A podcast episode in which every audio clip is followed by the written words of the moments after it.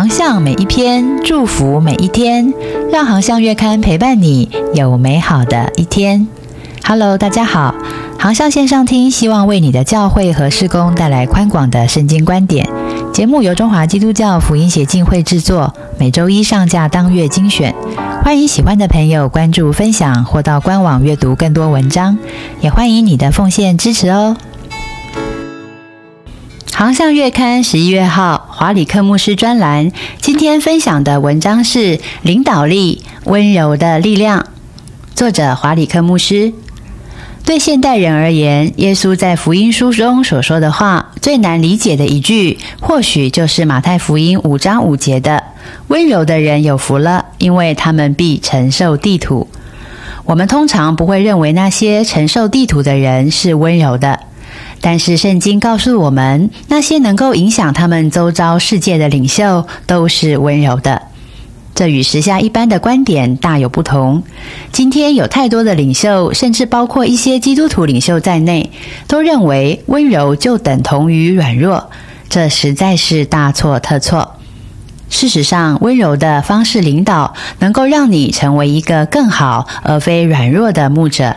它有以下八个益处：第一，温柔能够化解冲突，处理冲突是成就有效事工的关键。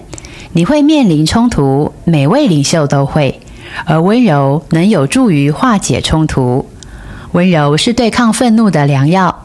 在箴言十五章一节说：“回答柔和，使怒消退；言语暴力，触动怒气。”人们会被周遭的人的情绪所带动。这就是为什么，当有人对我们提高音量的时候，我们一定要先降低音量。第二，温柔能够卸下批评者的武装。接受到批评，人的本能反应就是严厉的回应，因为我们想让对方感受到他们所带来的相同痛苦。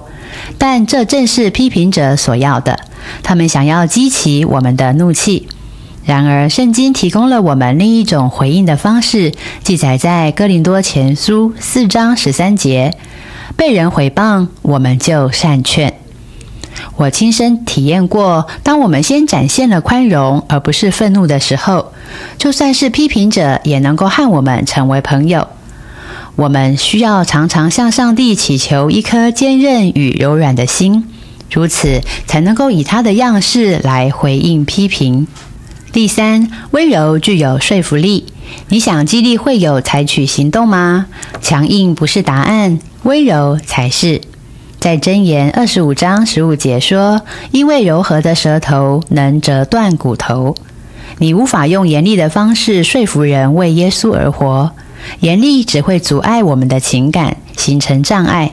在你的家中行不通的，在讲坛上也一样起不了作用。第四，温柔具有吸引力。在这个以人设形象为导向的现代文化中，有太多的领袖认为人们会被能力和自信所吸引。但是，当保罗写信给提摩太，鼓励这名年轻的领袖要过近前的生活的时候，他提醒他要追求温柔。提摩太前书六章十一节：但你这属神的人，要逃避这些事，追求公义。敬虔、信心、爱心、忍耐、温柔。所以，如果我们想领人归向耶稣，透过权势是无效的，只有温柔才有可能。第五，温柔能够展现爱，爱是领导力的重要元素。保罗告诉提摩太，要为他所带领的人树立爱的榜样，请参考提摩太前书四章十二节。没有爱，我们就无法好好的领导。我们不能拒绝温柔，同时又想要向所领导的人展现爱。第六，温柔能够赢得尊重。最温柔的领袖最受人敬重。我想不出比德雷莎修女更好的例子了。虽然她的身高不到五尺，但是这位罗马尼亚的修女可以走进国会，让里面的政客心生敬畏。为他赢得尊重的是他展现的温柔，而不是能力或权势。历史上每位广受尊崇的影响力领袖，例如德雷莎修女、林肯总统、甘地都是温柔的。如果你需要用权势来带领教会，那你就不是领袖，而是独裁者。领导力是靠赢取、辨识而来的，而不是靠强求。第七，温柔是对不幸者的见证。如果你想让你的教会触及那些远离上帝的人，那么做一个温柔的牧者至关重要。每当有访客来访的时候，他们都会先关注牧者。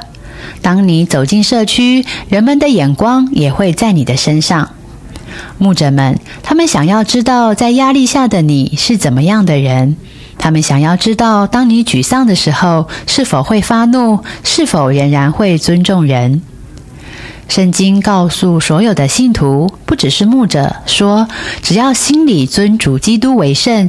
有人问你们心中盼望的缘由，就要常做准备，以温柔敬畏的心回答个人。记载在彼得前书三章十五节。人们不会听我们分享福音，除非先信任我们。第八，温柔使我更像耶稣。当然，这是温柔最重要的层面。敬虔的领袖需要温柔，因为耶稣也是温柔的。在马太福音十一章二十八到二十九节中，耶稣说：“凡劳苦担重担的人，可以到我这里来，我就使你们得安息。我心里柔和谦卑，你们当负我的恶，学我的样式，这样你们心里就必得享安息。”要跟耶稣学如何领导，就要学他如何的温柔爱人。整部福音书，耶稣展现了他的温柔，从对待孩子到牧养门徒。有基督样式的领袖也该如此。牧者们，无论世人怎么说，温柔绝不是软弱。当你能够学像耶稣，成为一个温柔的领袖时，就不会被人踩在脚下。温柔具有掌控的力量。马太福音五章五节说：“温柔的人有福了。”当中的“温柔”与希腊文“被驯服的野马”是同一个字。被驯服的马与未驯服的马拥有相同的力量，只是被驯服的马能够储存好力量，供主人随时差遣。你呢？你也能够储存好力量，让主随时的取用吗？还喜欢今天的航向文章吗？愿航向的文章祝福您有美好的一天。我们下一篇见。